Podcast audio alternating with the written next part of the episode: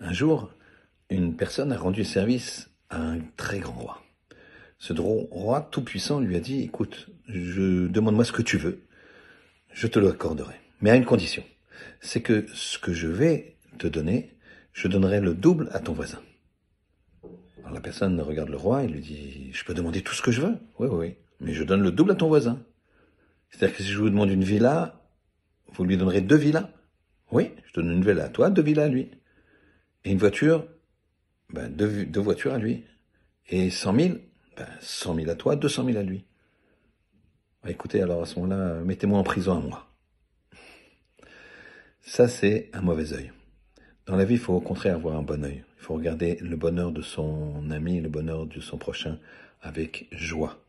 Et à ce moment-là, Akadosh Baruch Hashem, Dieu, il nous rendra heureux. Shabbat Shalom.